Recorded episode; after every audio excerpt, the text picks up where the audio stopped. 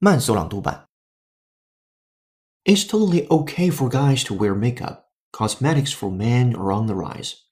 The market for cosmetics and skincare products has long been dominated solely by women. Slowly but surely, however, men are joining in. After all, equality is supposed to go both ways, isn't it?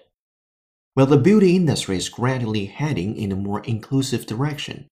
Popular brands such as Rimmel, MAC, and CoverGirl have begun to see the needs of men and adapted their products and marketing materials accordingly. 男性化妆产业开始崛起。Participants receive free makeup kits full of brand name cosmetics. Participants receive free makeup kits full of brand name cosmetics.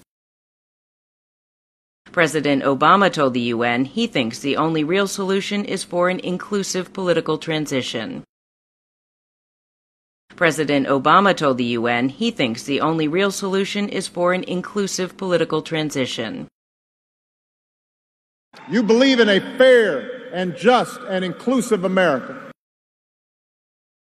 You believe in a fair and just and inclusive America.